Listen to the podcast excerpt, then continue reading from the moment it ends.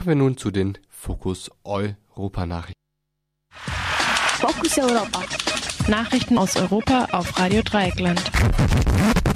Der Reporter hatte Björn Höcke zunächst mit Einspielern konfrontiert. Die Einspieler zeigten andere AfD-Politiker, denen zwei Zitaten aus seinem Buch von Björn Höcke vorgegeben werden. Die Interviewten sollen sagen, ob die Zitate von Höcke oder von Adolf Hitler aus seinem Buch Mein Kampf stammen. Keiner der Interviewten wollte sich da festlegen. Höcke versuchte zunächst vom Kern des Problems abzulenken, und zwar, dass seine Äußerungen von der Sprache des Dritten Reichs sich nicht unterscheiden lassen. Daraufhin hält der Reporter ihm eine seiner Reden vor. Da habe er von Siedlungs- und Lebensraum gesprochen. Danach habe Höcke gegrinst und gesagt, uh, da habe ich Lebensraum gesagt. Daraus schließt der Reporter, dass sich Höcke der nationalsozialistischen Anklänge in seiner Sprache durchaus bewusst sei und damit spiele. Er sei ja auch schließlich Geschichtslehrer. Höcke antwortet, dass seine rhetorische Frage und außerdem könne man in diesem Land manche Dinge wie das Wort Lebensraum einfach nicht mehr sagen. An dieser Stelle greift sein Pressesprecher ein und verlangt, das Interview nochmal von vorne zu beginnen. Höcke sei auf die Frage nicht vorbereitet gewesen und wäre nun zu sehr emotionalisiert. Der Reporter verweigert die Wiederholung.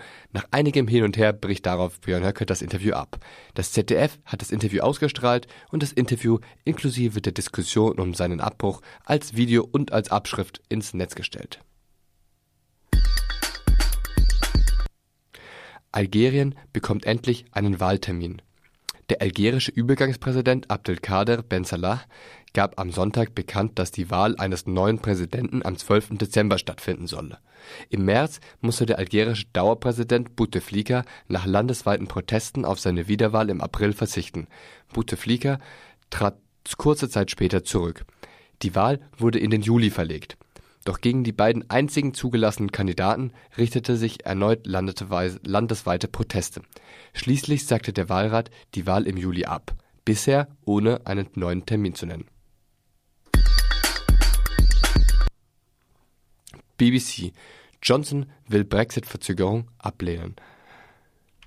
Wie die BBC unter Berufung auf nicht genannte Quellen in der britischen Regierung berichtet, will der britische Regierungschef Boris Johnson jede Verlängerung des Brexit ablehnen.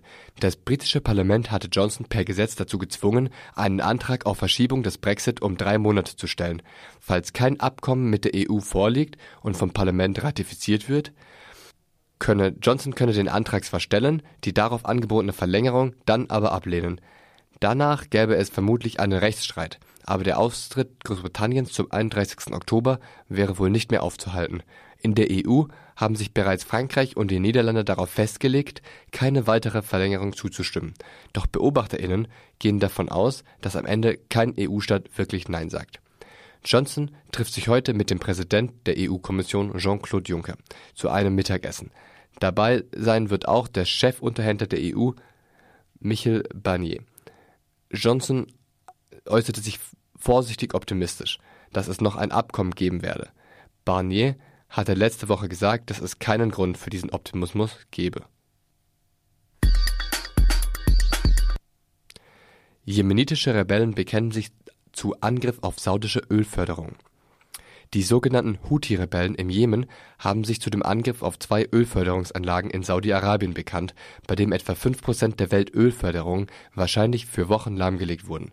Die Regierung Trump machte Iran für den Angriff verantwortlich.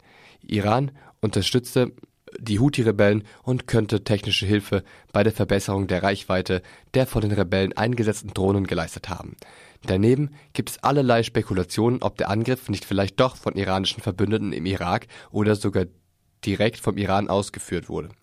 Donald Trump hatte mit Vergeltung gedroht, wenn klar sei, wer für den Angriff verantwortlich sei. Teheran bestreitet eine Beteiligung Irans Saudi-Arabien führt mit der Unterstützung durch Tankflugzeuge der USA Luftangriffe gegen die Houthi-Rebellen. Außerdem unterstützen die, Saudi unterstützen die Saudis Bodentruppen gegen die Rebellen und haben zusammen mit anderen Staaten eine Blockade verhängt, die zu einer schweren Hungersnot geführt hat. Zuletzt ist aber der Krieg den Saudis entglitten. Die mit Saudi-Arabien verbündeten Vereinigten Arabischen Emirate haben Truppen abgezogen.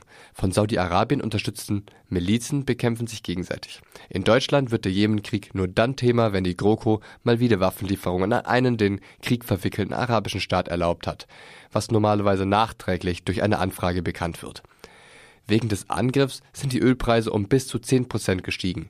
Eine wirkliche Knappheit gibt es aber nicht, da Saudi-Arabien den Ausfall mit Reserven weitestgehend ausgleichen kann. Außerdem hat Donald Trump angekündigt, notfalls Öl aus den US-Reserven freizugeben. Auch Südkorea hat dies angekündigt. Noch vor kurzem hat der saudische König über zu niedrige Ölpreise beschwert und deshalb seinen Energieminister gefeuert.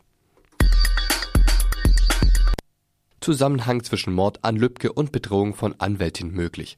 Im Juni erhielt die Frankfurter Anwältin Seda Basay Yildiz ein Drohschreiben, in dem auf den Mord an dem Kasseler Regierungspräsidenten Walter Lübcke angespielt wurde. Zu dem Zeitpunkt, als das Fax einging, war der politische Hintergrund des Mordes noch nicht bekannt. Über das Drohschreiben berichtete nun der Hessische Rundfunk. Seda Basay Yildiz war Nebenklagevertreterin im Münchner NSU-Prozess. Bereits vor einem Jahr erhielt sie ein Drohschreiben, das mit NSU 2.0 unterschrieben war. Kurz vor Versendung dieses Drohschreibens hatte eine Frankfurter Polizistin ohne dienstlichen Grund öffentlich nicht zugängliche Daten über die Anwältin im Polizeicomputer abgefragt. Danach wurden verschiedene rechtsradikale Aktivitäten hessischer Polizisten und Polizistinnen bekannt